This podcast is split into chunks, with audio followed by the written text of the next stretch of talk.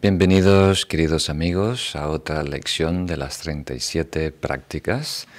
Vamos a continuar con nuestra secuencia, primero atendiendo a las preguntas de la lección anterior, la lección 3, y después pasamos al nuevo contenido, la lección número 4.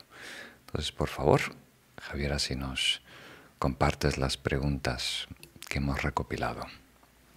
Muy bien, muchas gracias, Lama.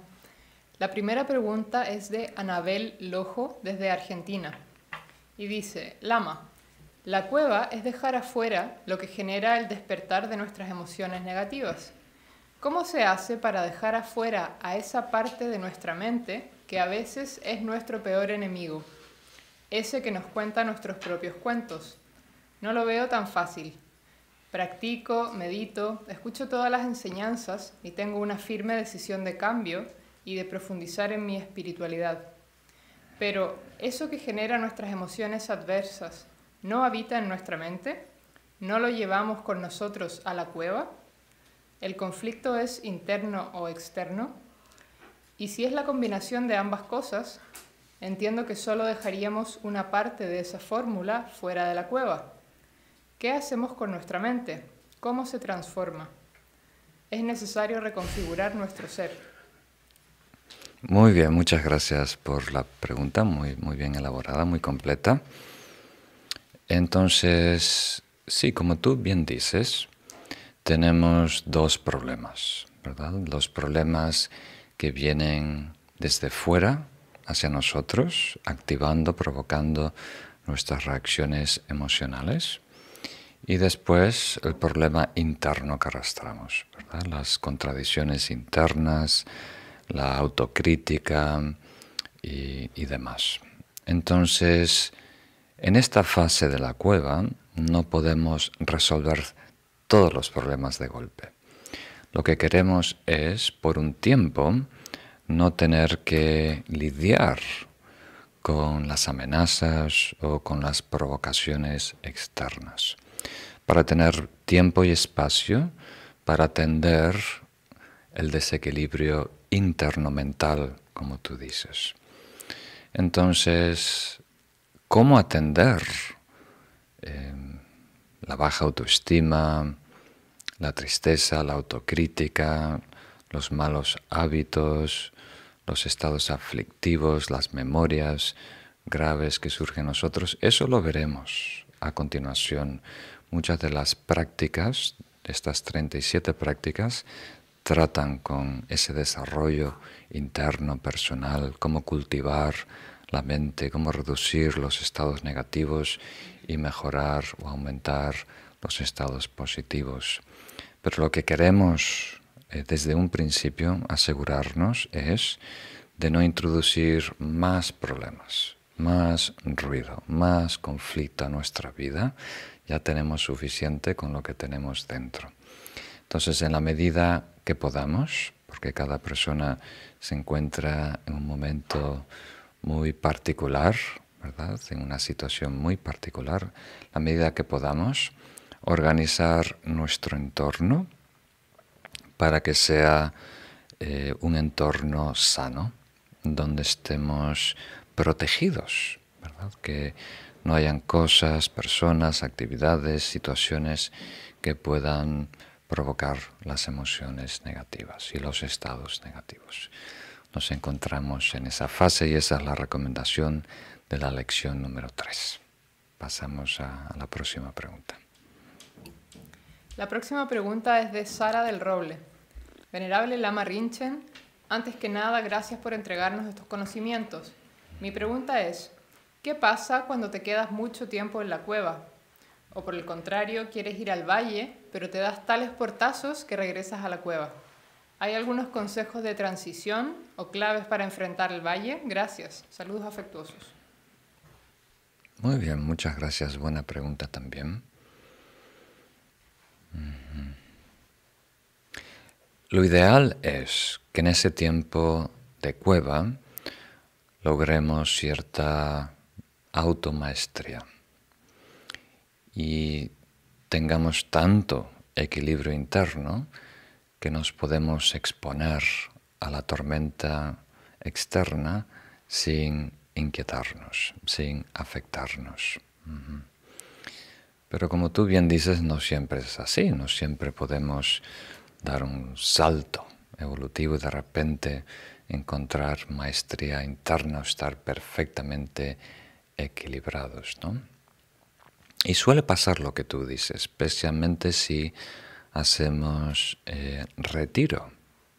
O sea, si uno está en un ambiente muy protegido y uno se enfoca a cultivar la mente, desarrollar más atención plena, desarrollar amor y compasión, eh, en meses, por ejemplo, de esa práctica intensa, la mente se hace más sensible.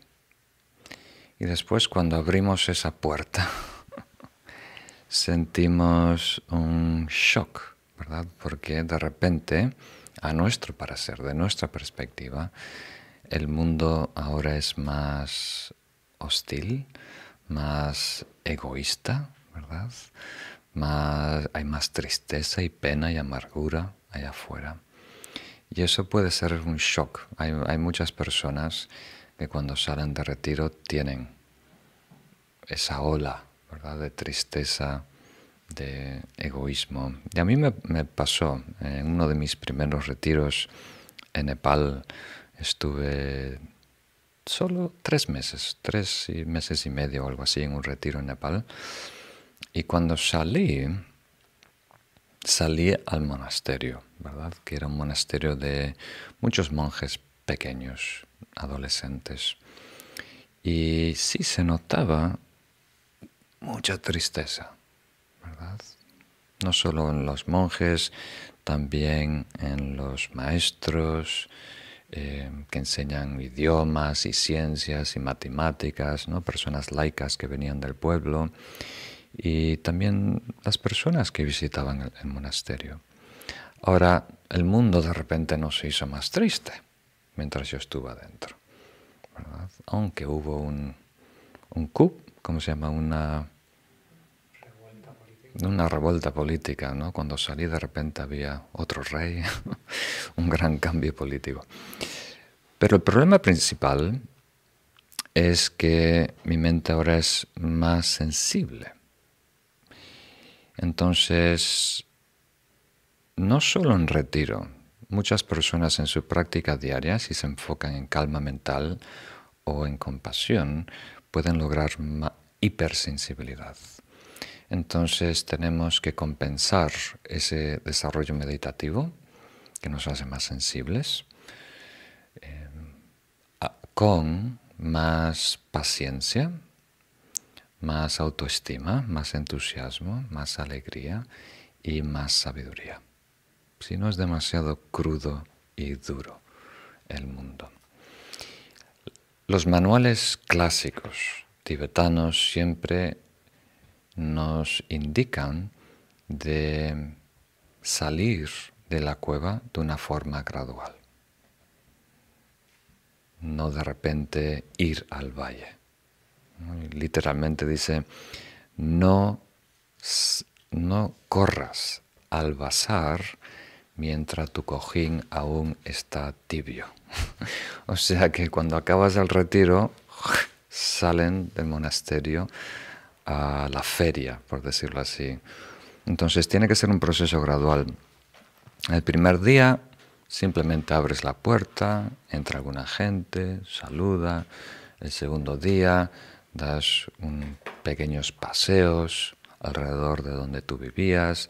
Tercer día haces paseos un poquito más lejano y poquito a poquito vas exponiéndote a más personas y ampliando el espacio en lo que, habitas. Entonces, para todos los que quieran hacer un retiro en el futuro, si es un retiro de más de cuatro o siete días, es bueno que haya por lo menos un día de transición, una rampa para, como diríamos, reintegrarnos al mundo.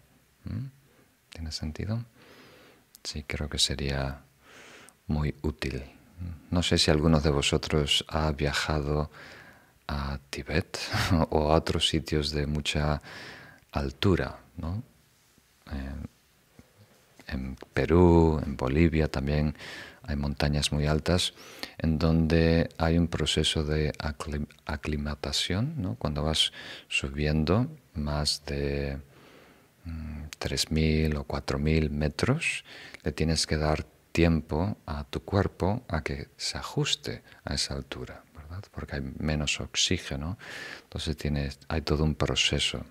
Yo cada vez que, que visito La Paz, Bolivia, también, aunque me cuidan mucho mis amigos allí, el primer día o dos es solo aclimatación para que el cuerpo se ajuste a vivir a esa altura. Entonces nosotros nos tenemos que mm, acostumbrar a la cueva poquito a poquito y acostumbrarnos al valle saliendo de la cueva. Eso es un proceso, una rampa que hay que respetar. Muy bien, pasamos a la próxima. La próxima pregunta es de Diego. Venerable Lama Rinchen, gracias por sus valiosas enseñanzas. ¿Las transiciones entre las etapas las decide uno mismo o es un maestro quien nos dicta los pasos a seguir? Mm, muy bien. Sí, Diego, por supuesto, eh, todas las decisiones en nuestra vida las tenemos que tomar nosotros mismos. Cada vez que estamos desarrollando una actividad particular, es conveniente eh, aconsejarnos por alguien que se especialice. ¿verdad? Entonces, si tenemos un problema de salud, es muy importante seguir los consejos de un médico. Si, tenemos un, si estamos haciendo una inversión, podemos tener alguien ¿verdad? que nos ayude a hacer esa inversión, si tenemos que hacer un trámite, un abogado, o aquí en España se llama gestoría.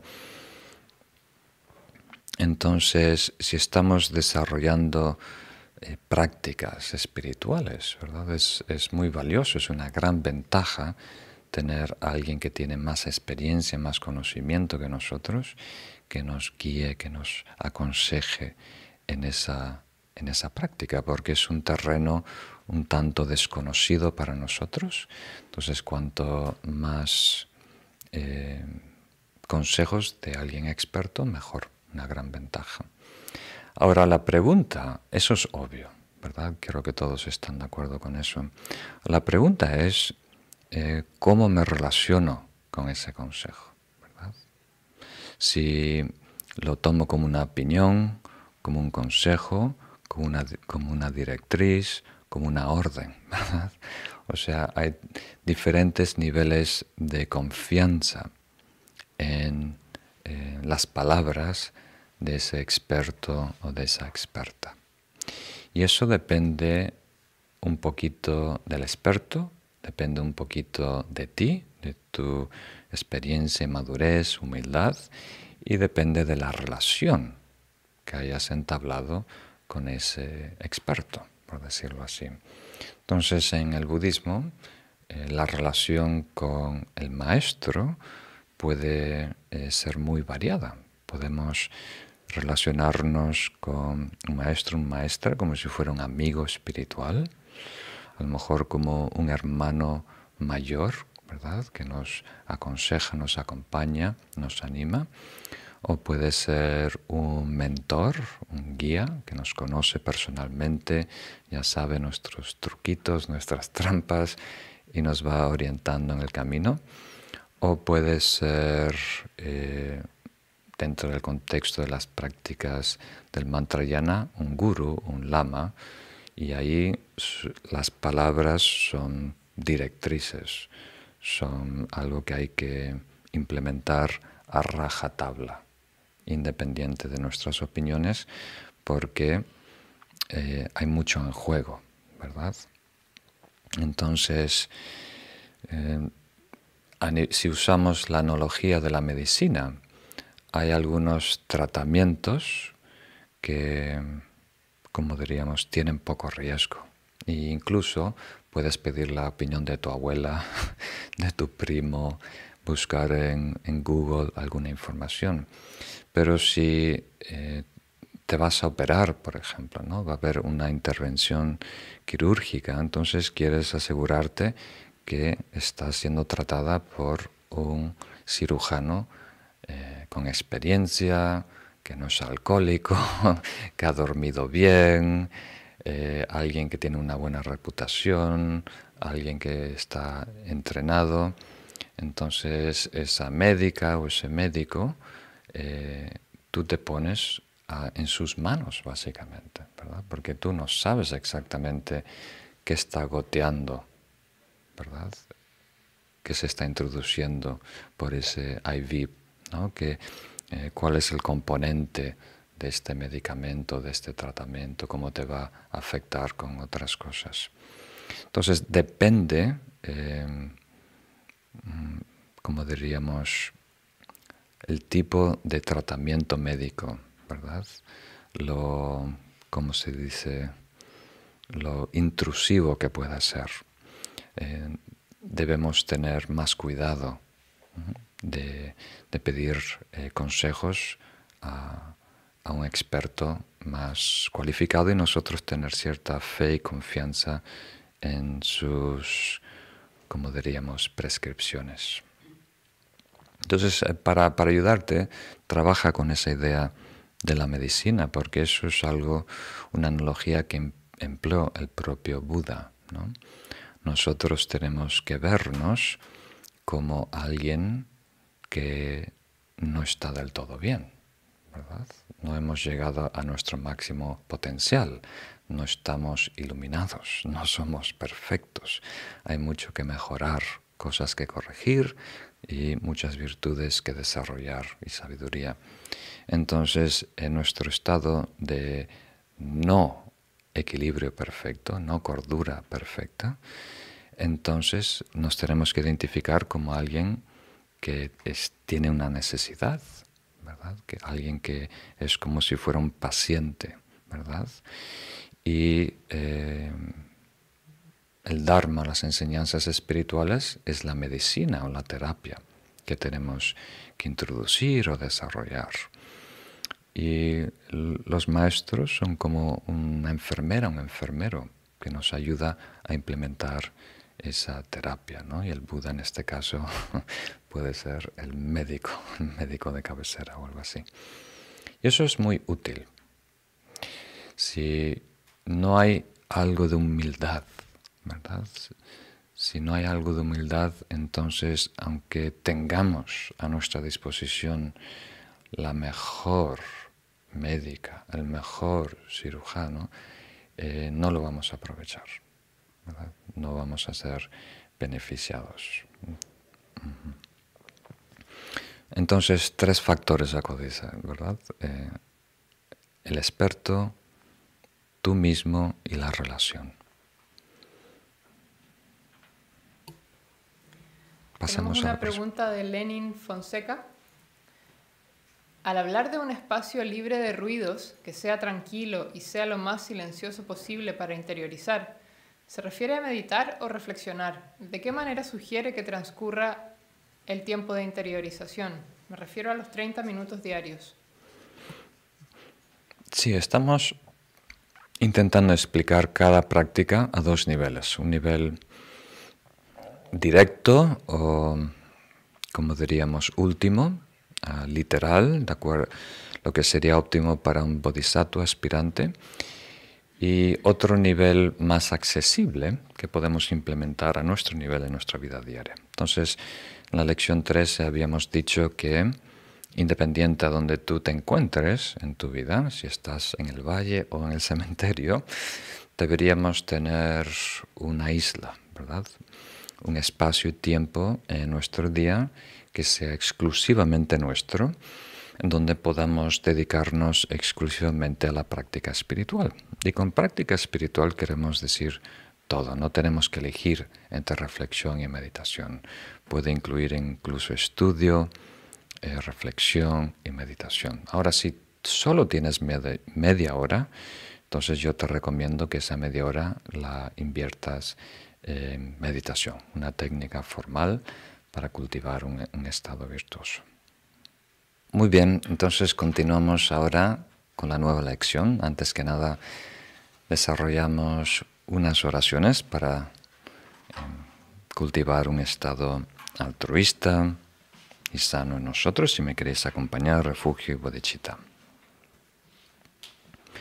Tomo refugio en el Buda, el Dharma y la Asamblea Suprema hasta alcanzar la perfección. Lograré la iluminación para el beneficio de todos los seres con el mérito de las acciones generosas y las demás virtudes. Tomo refugio en el Buda, el Dharma y la Asamblea Suprema hasta alcanzar la perfección. Lograré la iluminación para el beneficio de todos los seres con el mérito de las acciones generosas y las demás virtudes. Tomo refugio en el Buda, y la Asamblea Suprema hasta alcanzar la perfección. Lograré la iluminación para el beneficio de todos los seres con el mérito de las acciones generosas y las demás virtudes. Puedan todos los seres tener la felicidad y las causas de felicidad puedan ellos estar libres de sufrimiento y las causas de sufrimiento. Puedan ellos nunca separarse de la felicidad sin sufrimiento. Puedan ellos permanecer en ecuanimidad, libres de parcialidad, apego y aversión. Muy bien, muchas gracias.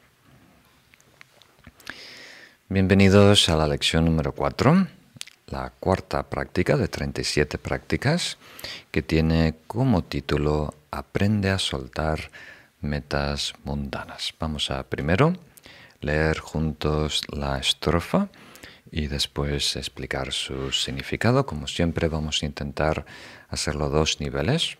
Un nivel que sea muy literal, siendo leal al texto original, o sea, una práctica directa para un bodhisattva aspirante y luego lo haremos más práctico, o sea, cómo podemos empezar a encaminarnos hacia ese ideal de donde estamos hoy en día.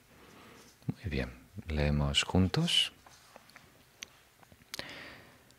Nos separamos de los amigos con los que hemos convivido largo tiempo Dejaremos atrás el patrimonio conquistado con tanto empeño. El huésped de la conciencia abandona el albergue, el cuerpo. La práctica de los bodhisattvas es renunciar a los objetivos de esta vida. Muy bien. Entonces es una práctica muy importante estamos introduciendo en esta lección que podemos llamar renuncia. La renuncia es un estado espiritual.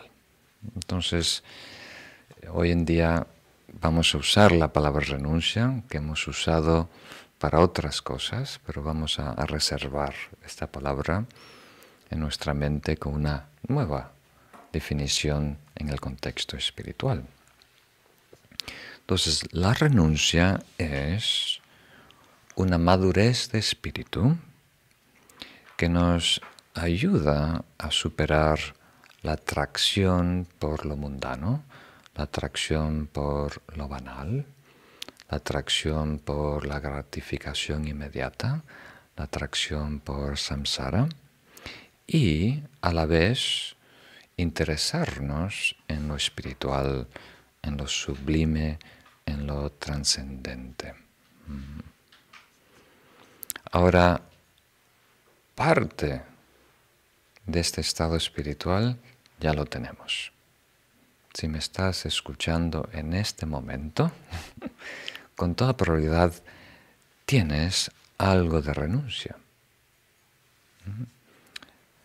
Es uno de los síntomas del despertar de la conciencia. En la medida que maduramos, evolucionamos como personas, surge naturalmente renuncia en nosotros.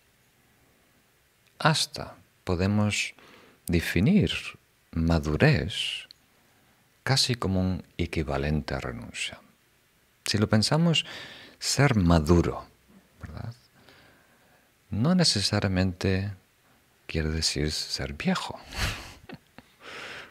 ¿verdad? La edad no está necesariamente correlacionado con la madurez.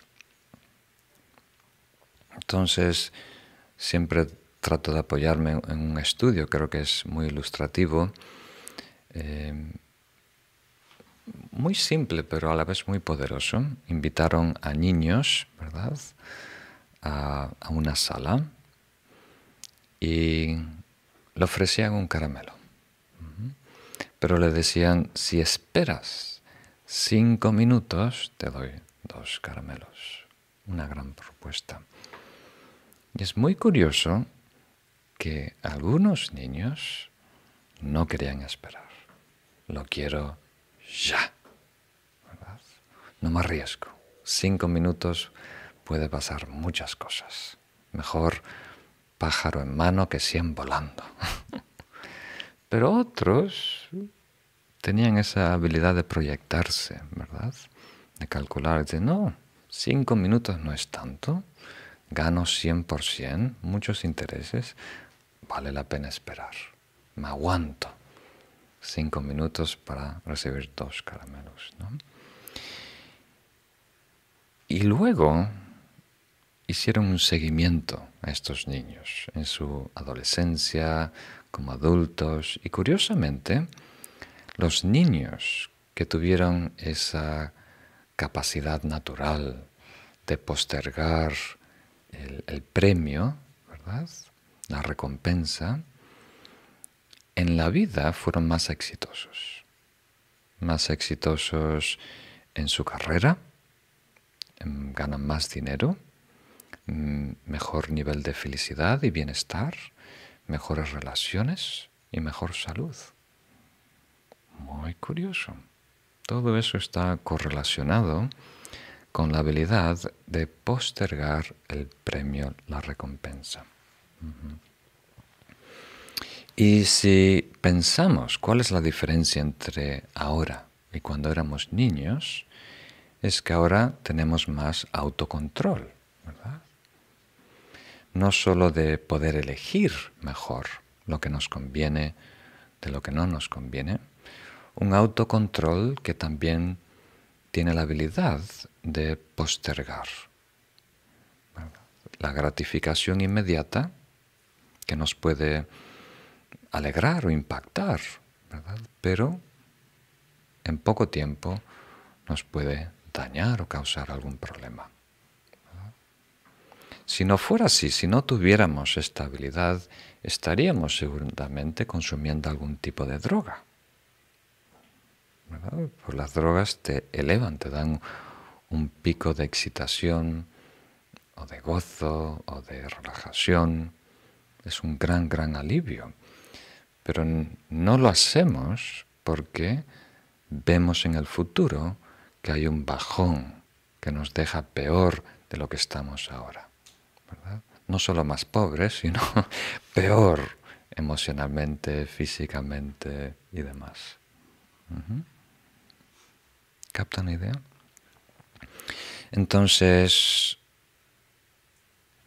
esta madurez que viene de la capacidad de postergar, cuando nos conviene, el premio o la recompensa personal está muy relacionada con renuncia. Es llevar esa cualidad en el contexto espiritual.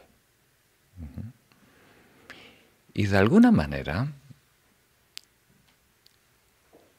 la estrofa de hoy nos invita a reflexionar sobre la felicidad.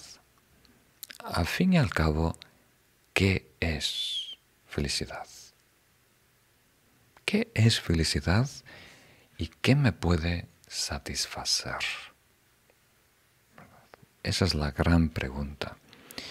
Y si no atendemos esa pregunta, si no resolvemos esa pregunta, no vamos a poder ser un practicante espiritual independiente de tu inteligencia, independiente de tu motivación.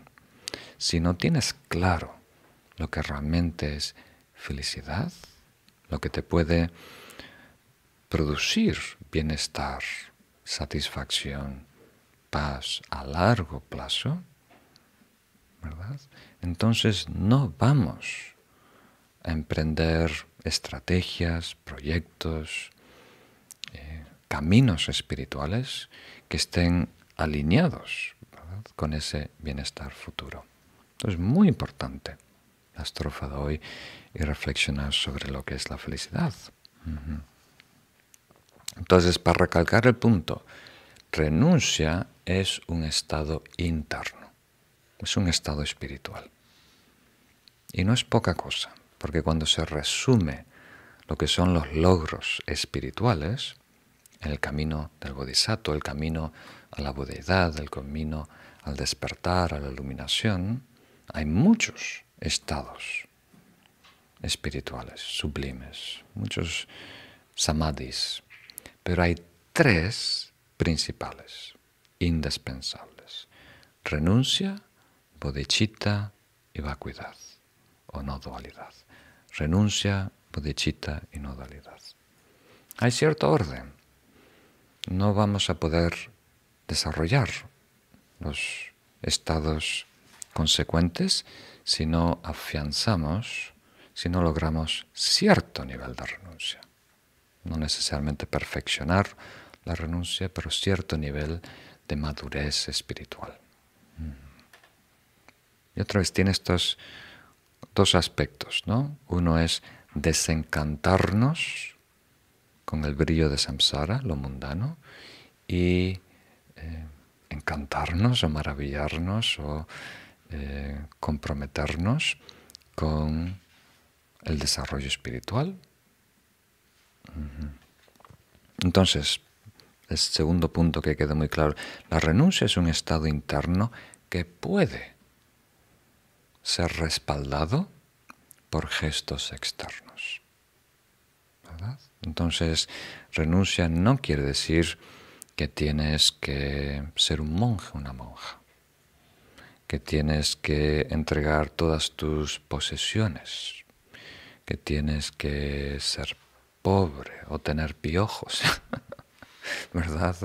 Los piojos no garantizan la renuncia, Las garrapatas y las pulgas tampoco. Lo que garantiza es mucha picazón. Pero si hay renuncia genuina interna, entonces con toda probabilidad, ¿verdad? Te vas a interesar, desinteresar por los logros mundanos allá afuera en el mundo. Y te vas a preocupar más por los logros internos. Buscamos menos riqueza externa y más riqueza interna. Y ahora vamos a definir de qué estamos hablando, ser más precisos. A todo esto, lo que apoya la premisa budista que respalda la renuncia es que todo parte, todo lo que parte, todo lo que surja de la confusión del ego, una identificación con el yo absoluto, es, por definición, sufrimiento y malestar. Esa es la, la premisa que debemos establecer para comprender esta estrofa. ¿verdad? O sea, no hay manera de iluminarnos con ego. No hay la manera de ser felices con ego. No puede coexistir la felicidad genuina, sostenible, con ego o egocentrismo. Esas dos cosas no se pueden reconciliar. Y siempre que menciono esto me viene a, mi mente un dicho americano que es no te empeñes a reorganizar, reordenar las sillas en la cubierta del Titanic. ¿Verdad? ¿Tiene sentido? Imagínate que tú estás en el Titanic, chocas con Iceberg, ¿se dice así en castellano? Iceberg. Y se desorganizan todas las sillas en la cubierta y tú, oh, no, tiene que estar todo por lija, tienen que estar todos en filas. No. El Titanic se va a pico, ¿verdad? No importa las cortinas, no importa las alfombras, no importa las sillas, el barco se va a pico. No tiene salvación. Entonces, la existencia egocéntrica, identificarnos con un sujeto absoluto, ¿verdad? La creación de este ego absoluto es el Titanic. Ese proyecto va a pique, no tiene salvación, no se puede rescatar, reconciliar, está diamétricamente opuesto a la verdad, a la realidad. Entonces, no lo vas a arreglar con un corte de pelo. no lo vas a arreglar, no lo vas a arreglar cambiándote a otra ciudad, cambiando de pareja, cambiando de carrera, una compra nueva, vacaciones tampoco lo va a arreglar. Aunque acabe la pandemia, no se va a arreglar, ¿verdad? Eso no quiere decir que no te tienes que cortar el pelo, ¿verdad? Sí es bueno cortarse el pelo. Sí es bueno quitarse los piojos, ¿verdad? Pero sin la expectativa que eso va a resolver todos tus problemas, que eso te va a hacer feliz. Ahora vamos a entrar un poquito más de detalle. Entonces, una para los que eh, habéis escuchado enseñanzas budistas, habéis leído eh, algunos textos, algunos libros budistas, seguramente has escuchado esta palabra samsara, que de, alguna manera describe la realidad eh, egocéntrica eh, una realidad cíclica en donde estamos en una prisión, la prisión que crea nuestra ignorancia. De ahí la obsesión del egocentrismo, de ahí los estados aflictivos, de ahí nuestro karma negativa, nos atrapa en un ciclo perpetuo que nos obliga a nacer una y otra vez, renacer una y otra vez, sin control, sin libertad, manipulados por las circunstancias, por nuestros patrones, hábitos, básicamente operando a nivel sobrevivencia. Entonces, no hay manera de ganar el juego a samsara. De la misma manera que no hay manera de organizar el Titanic. hay que saltar fuera de borda. Ahora pasamos a hablar un poquito de la enseñanza directa, o sea, siendo leal al texto clásico, cuál es la práctica para un bodhisattva aspirante. Y es enfocarse en los logros que trascienden esta vida. Los logros que trascienden esta vida. Déjame explicarlo a este nivel y después lo hacemos un poco más práctico. Queriendo decir que desde la perspectiva budista, el camino espiritual empieza con metas que superan o van más allá de lo que está relacionado con esta existencia, con esta identidad. Mm. Por definición, todo proyecto que tenga como referencia el yo de esta vida va a tener algo de contaminación, va a tener algo que nos traiciona, por decirlo así. Y esto puede ser un poco extraño si lo escuchas por primera vez, porque de repente abre el horizonte mucho más de lo que uno se esperaba. Y esto fue la instrucción del Buda. Esto no es algo de una tradición tibetana o budista, esto es todas las tradiciones dicen lo mismo porque esta es la enseñanza directa del Buda y si tú lo reflexionas, creo que puede tener sentido. Lo, lo, puedes comprender a nivel teórico. Otra cosa es ahora cómo, cómo empiezo a aplicarlo en mi vida, ¿no? Cómo puedo empezarme a liberarme de la falsa felicidad y acercarme a la genuina felicidad. Y a lo mejor la manera más directa que se expresa esta enseñanza es en separarse los cuatro apegos, una enseñanza que dictó eh, Manjushri, el Buda de la sabiduría, al fundador de la tradición Sakya, Sachen Kunganyinpo. La primera son cuatro líneas, cuatro líneas muy tajantes, como la espada de Manjushri. Y la primera dice, si estás apegado a esta vida, no eres un practicante espiritual. Si estás apegado a esta vida, no eres un practicante espiritual. Queriendo decir que la espiritualidad empieza cuando te interesas por tu próximo renacimiento. Entonces, es la misma lógica de lo que hemos visto con el caramelo. El caramelo es postergarlo cinco minutos. Aquí Manjushri dice, no, el caramelo hay que postergarlo por lo menos una encarnación.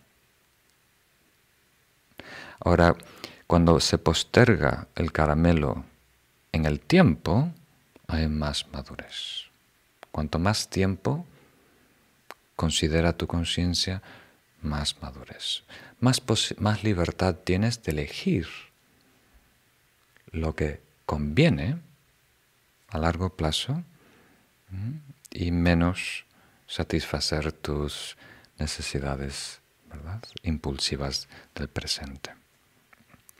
Y ahora Manjushri aclara las palabras del Buda de una manera muy directa diciendo, empieza la próxima renacimiento. Y si habéis leído algo de uno de los grandes maestros indios que fue al Tibet, Atisha, él lo presenta como tres niveles de practicantes. O sea, el nivel menor de practicante es aquel que se enfoca en el próximo renacimiento. El mediano es el que se enfoca en su iluminación. Y el superior es el que se enfoca en la iluminación de todos los seres. Entonces los primeros dos son tiempo, el tercero incluye también otros seres. ¿Y por qué? ¿Por qué debemos ser tan dramáticos, tan tajantes? Primero, el futuro es más largo que el presente. Muy simple la lógica. El futuro es más largo que el presente.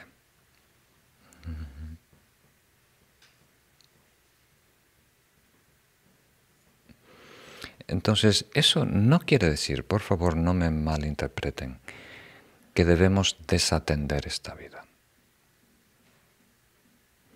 Tenemos que respetar a lo máximo esta vida.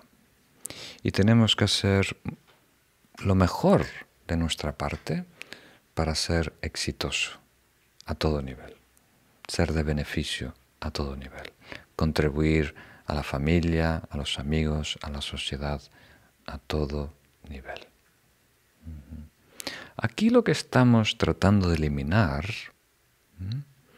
es el criterio que empleamos para discernir qué es la prioridad. ¿Qué es la prioridad? ¿Cuál es el enfoque de nuestra vida? Entonces creo que si ahora lo traemos a... Vamos a tratar de, concretarlo, definirlo un poquito más. Lo que queremos evitar son estrategias para lograr felicidad que sean impulsadas por el egocentrismo. O sea, que definamos felicidad con complacer las exigencias del ego. Y a esa enseñanza, en las tradiciones tibetanas, le llamamos los ocho dharmas mundanos, o sea, los caminos mundanos. Y quiere decir, una motivación mundana en realidad es tener una de estas ocho metas, que sea la meta principal, que sea lo que guía tu vida y tus decisiones. Y como podéis ver, aunque podemos describirlo con palabras muy sofisticadas, casi todo se puede resumir en estos cuatro pares. ¿no? El primero es buscar placer, evitar el dolor. Aquí quiere decir básicamente estar buscando la comodidad, las sensaciones gratas. El segundo es buscar fama y evitar el anonimato. Aquí estamos principalmente tratando de ser importantes y reconocidos buscar ganancia y evitar pérdida. Aquí estamos básicamente tratando de buscar seguridad, tratar de conquistar más posesiones, aumentar el dominio, ¿verdad? el reino del ego.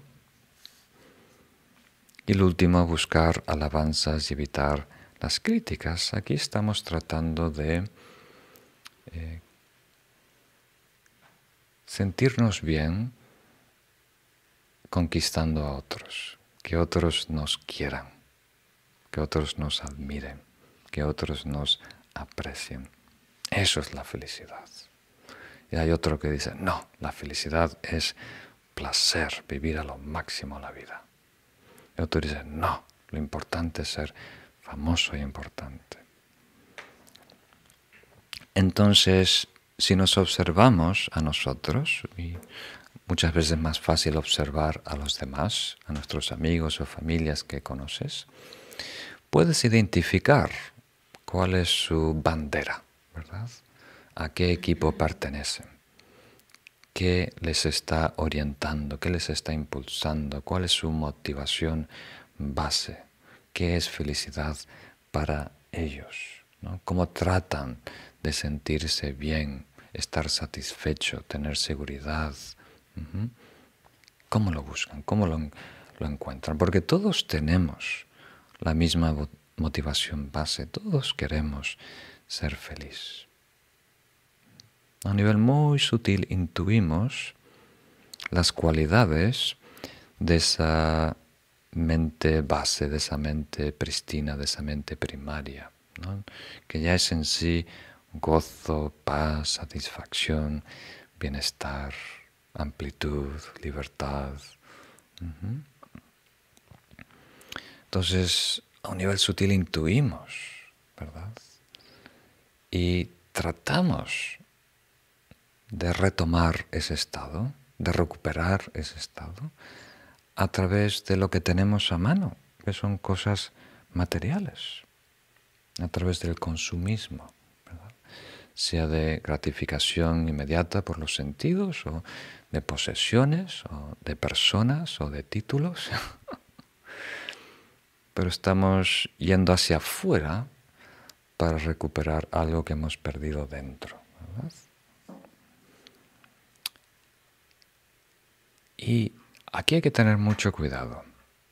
El problema no está con el whisky, no está con los dólares o los euros o el oro, no está con los títulos necesariamente, no está con el poder necesariamente, no está con que otras personas te admiren, te respeten y te quieran necesariamente, y no está con disfrutar de los sabores y placeres de la vida necesariamente. El problema no es la meta incluso. El problema reside en la relación. ¿Cómo nos relacionamos con la bebida, con la comida, con las personas, con el poder, con la riqueza, con los títulos, con la admiración, etc. La relación es la clave. Y si nos relacionamos con estas metas, con la expectativa que va a resolver el problema, el problema mayúscula, nuestro vacío existencial, ahí vamos a ser desfraudados. Estamos pidiendo mucho al mundo, a la materia. ¿verdad? Pero si tú pides pagar tu renta, no va a haber problema. El dinero va a poder cubrir tu renta, alquiler. ¿Mm? La comida va a poder nutrir tu cuerpo. Si le pides a la comida que nutra tu cuerpo, va a poder hacerlo. Pero si le pides, hazme feliz, te va a desfraudar. Al principio un poquito de placer y luego quedas harto de ese sabor, quedas empachado. ¿Sí es así? Cuando comes demasiado dulce de leche, demasiado... Llega un punto que te satura, ¿verdad? Ya sale dulce de leche por los orejas.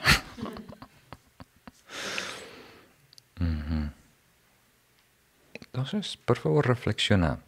Sé que ahora mismo, ahora mismo, cuando estás escuchando esta cuarta práctica, hay algo en nosotros que hace todo lo posible para esquivar la espada de Manjushri. ¿Hacia dónde me puedo escapar? Creo que esto que está diciendo la Marinchen es muy exagerado. La vida no tiene que ser así. No hay nada malo con disfrutar la vida. No hay nada malo, por supuesto. No hay nada malo con vivir plenamente. Todos a favor.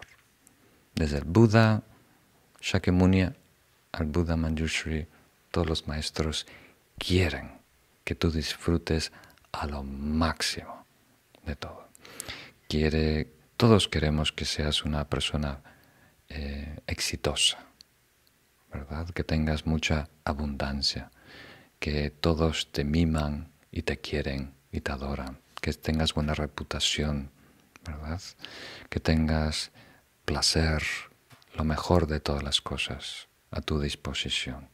Todos queremos eso y deseamos eso también para ti.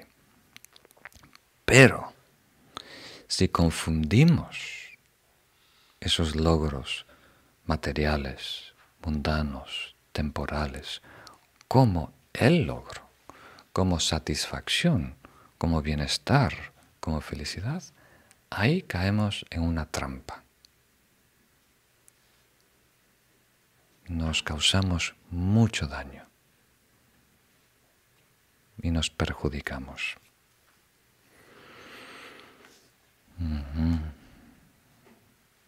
Entonces reflexiona sobre esto.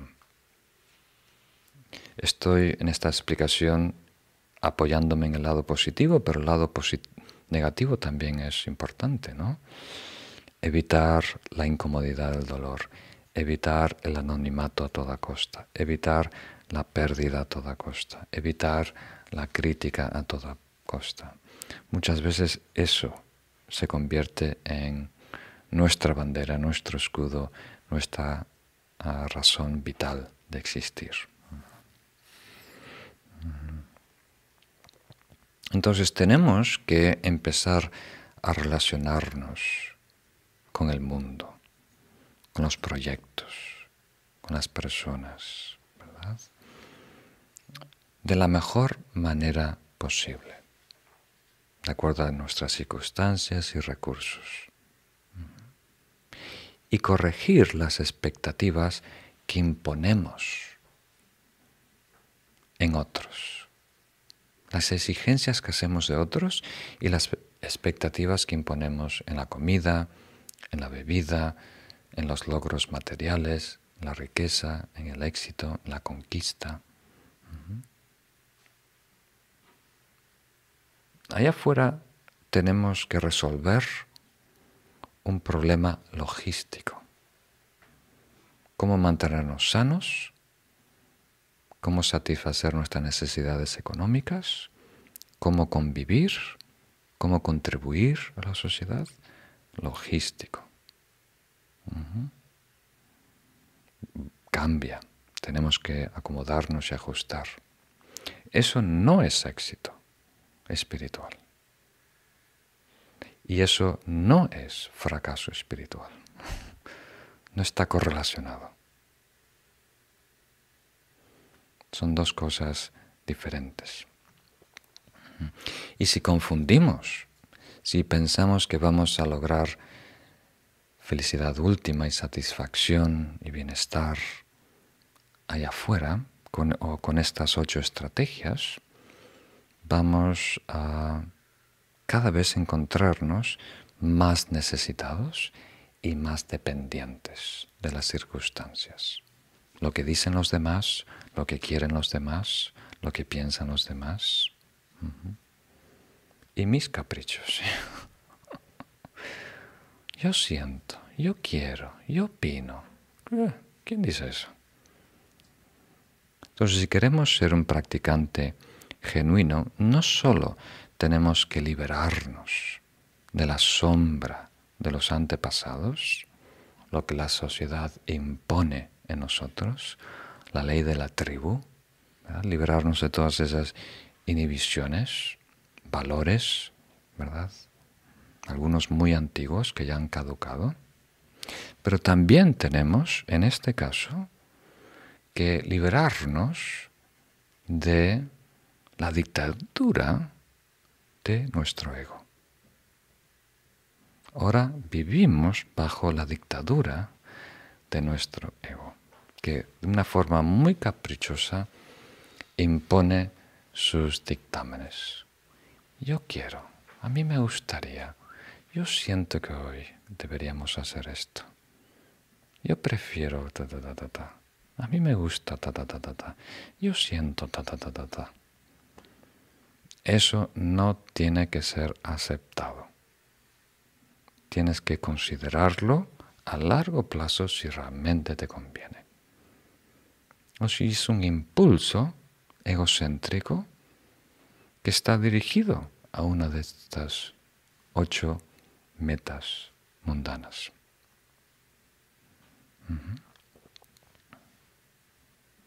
Entonces, hasta que no estemos libres de esas opiniones egocéntricas, de esas preferencias, vamos a usar esa palabra, preferencias egocéntricas, no vamos a poder elegir lo que mejor nos conviene a largo plazo, espiritualmente, la felicidad genuina.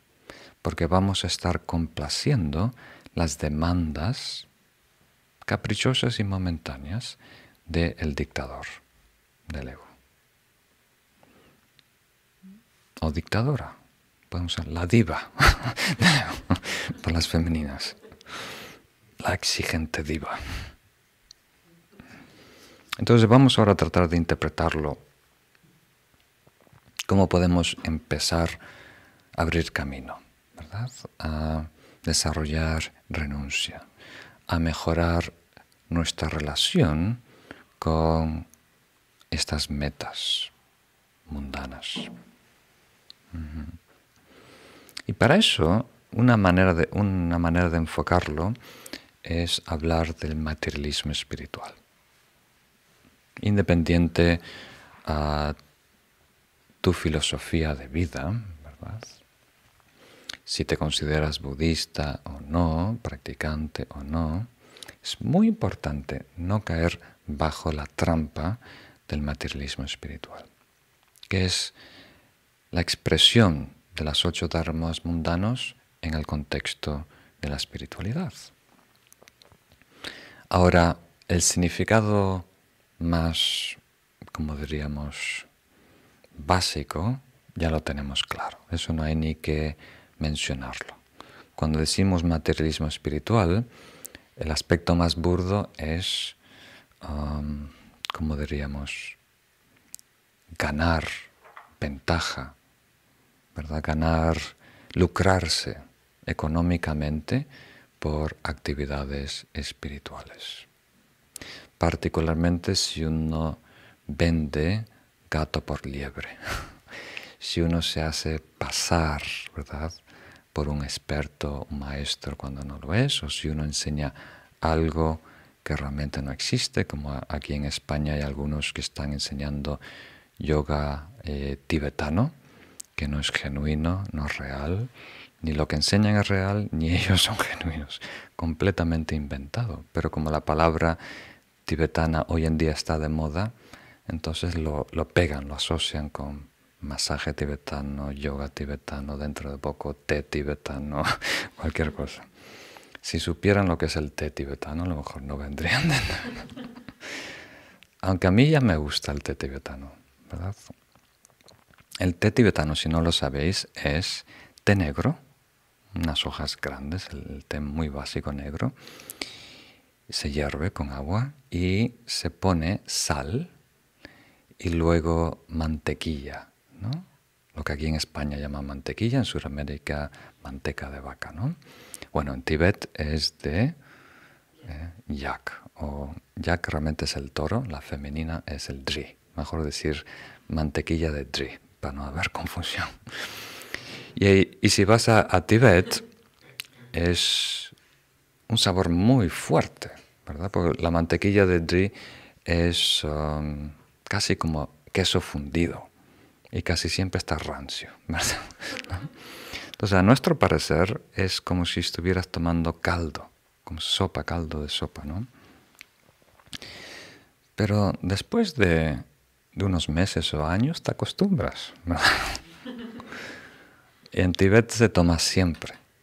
Desayuno, almuerzo, comida, merienda, cena, visita, viaje. Siempre estás tomando té, no hay otra cosa. Y es muy bueno para las alturas, para el frío, cuando el ambiente es un desierto eh, frío y alto. Y en los monasterios en exilio, en la India y Nepal, ahora solo sirven té tibetano para desayuno. El resto del día sirven eh, té normal o té indio, que es té con, leche y azúcar. Entonces la próxima vez podemos hacer un día especial té tibetano, un día de invierno con mucho frío.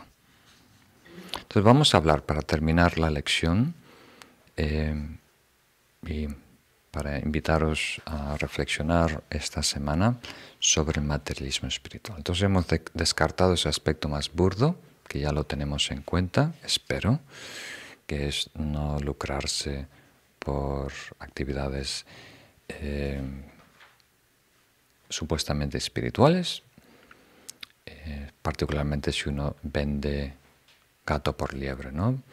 Por ejemplo, eh, cuando trajimos cuencos de, Nepal y estuvimos eh, aquí tratando de definir cuánto deberíamos poner esos cuencos a vender. Eh, investigamos en, en, la web y vimos que había en Europa, no sé si en España en Europa, dos o tres tiendas que estaban vendiendo los cuencos por mil o dos mil euros y decían eh, antique, eh, hecho a mano por eh, monjes tibetanos. Y haber venido, yo viví en Nepal mucho tiempo, entonces me conozco las tiendas en donde los hacen y demás, y sé que ese, ese cuenco debe tener semanas, no tiene meses. y se hizo en este valle del Katmandú por adolescentes nepalíes. ¿no? Entonces, primero no existen cuencos tibetanos. Los tibetanos no usan cuencos, usan otros instrumentos como unas tinchas, crótalos, ¿no? Pero eh, los que veis así de esta forma o más grandes Eso es parte de la cultura nepalís, ¿no? del, budismo nepalís y todos se, se, desarrollan hoy en día allí. ¿no? Y se vende allí por, por peso. Hay diferentes cualidades dependiendo de la calidad del metal que incluya, si es a, máquina o forjado a mano, pero se vende eh, por peso.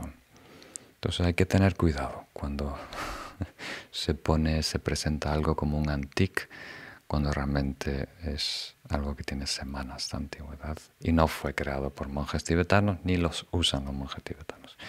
Yo lo uso aquí porque tiene un sonido muy romántico, muy lindo, muy agradable para, para meditar. Entonces, es, esa parte queda, queda claro.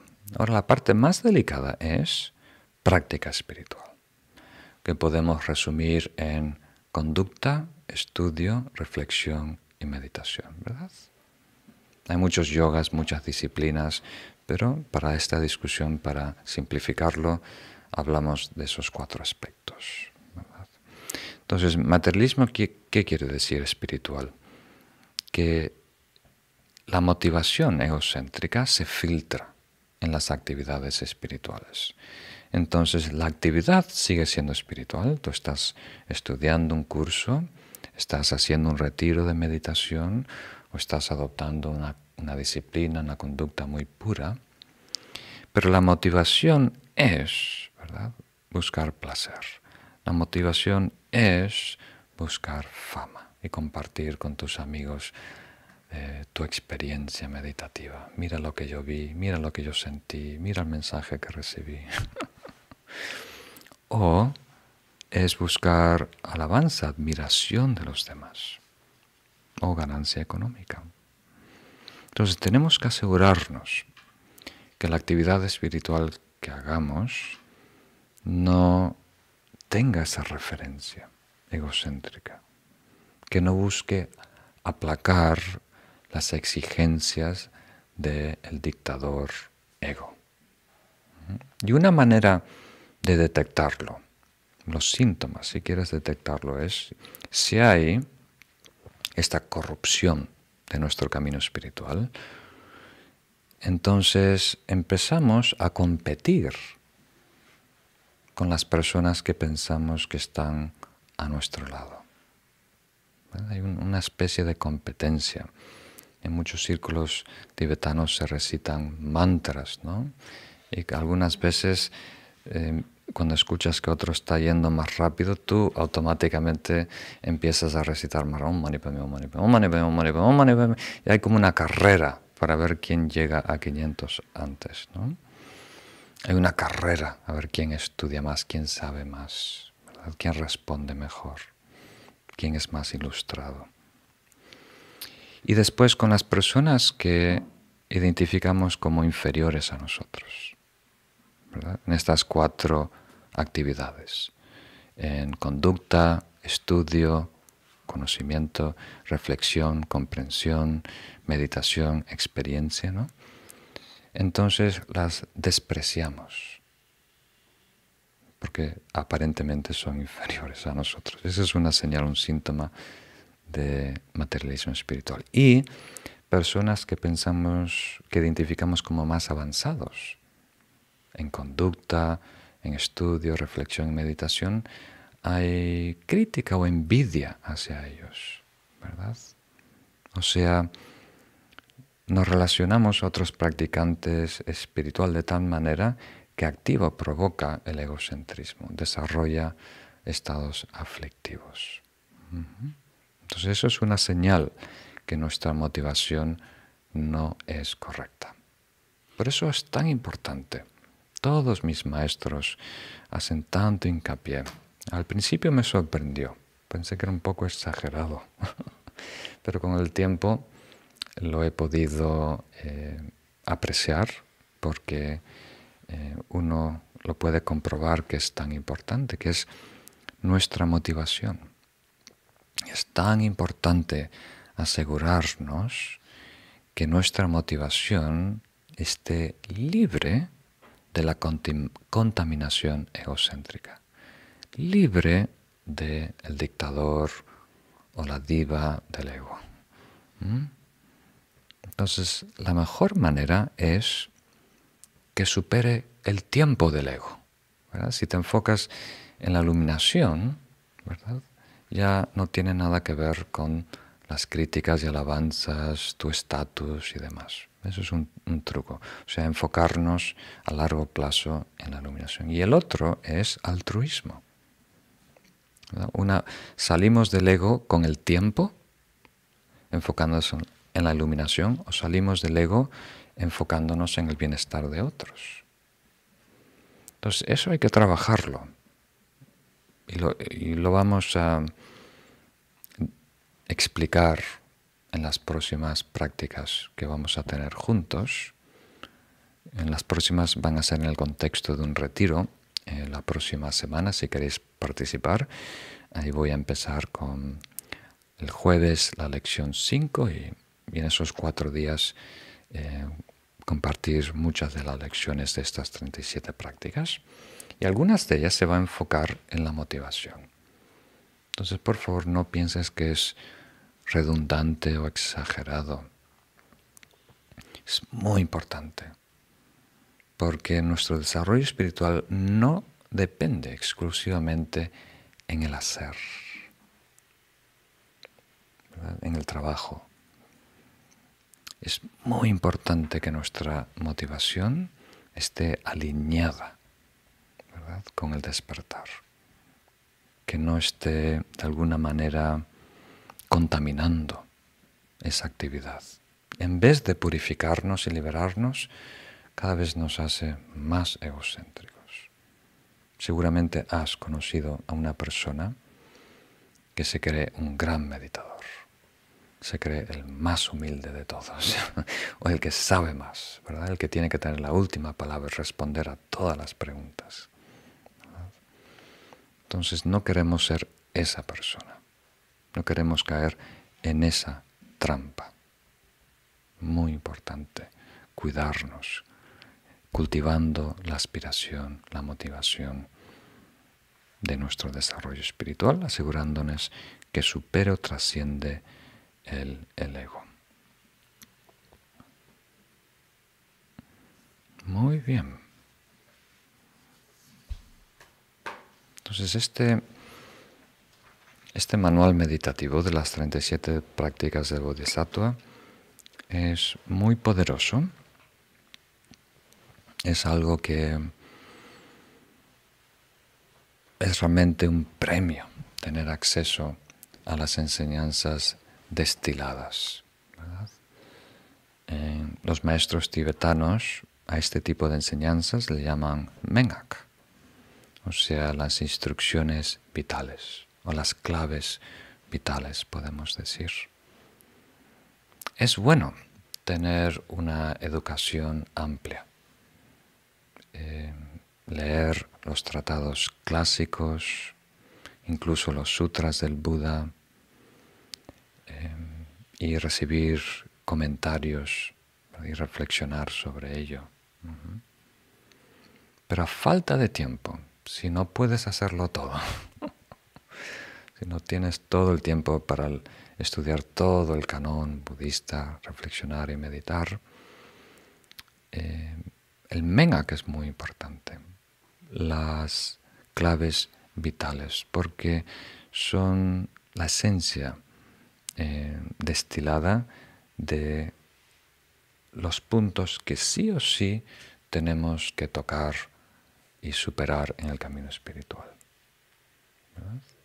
Puede ser muy amplio, incluir muchas actividades, yogas, disciplinas, mucho tipo de filosofía, de metafísica, psicología y demás.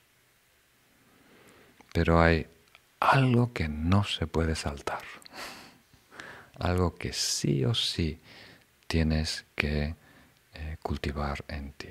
Y eso es la, el Mengaco, las claves vitales. Y hoy vimos uno de ellos. Hoy empezamos a introducir el estado espiritual de la renuncia. Entonces, algo ya lo tenemos, porque has estado aquí escuchando, en vez de estar haciendo otra cosa. Pero tenemos que elevar, cultivar, desarrollar esta madurez espiritual que tolera el brillo samsárico, la atracción a lo mundano, para estar más libres y dedicar nuestra energía y tiempo al cultivar estados más sublimes a largo plazo. Eso es lo que nos lleva a ser un practicante maduro, que puede mejor elegir su desarrollo y su práctica. Entonces, por favor, reflexionar. Esta semana las tareas son eh, para hacer hincapié y tratar de prevenir futuras preguntas o que invito a las preguntas. Si tenéis alguna pregunta sobre esta lección, por favor dejarlo en el comentario y lo, lo atiendo en la próxima lección. Entonces, por favor, reflexiona en renuncia como un estado interno. Que se puede respaldar por un gesto externo. a propósito alejarnos de algo nocivo o mundano. La distancia no produce renuncia. La distancia con lo mundano y nocivo permite ser maduros, pero no te hace maduro. O sea, eh, el hecho de ser pobres no quiere decir que has resuelto el apego al dinero. Muchos pobres que no tienen nada tienen aún más ansia y deseo de ser ricos. Y luego, lo que dije con las metas mundanas. La clave está en la relación, en la expectativa exagerada de que ese logro, esa conquista, va a satisfacer una necesidad existencial.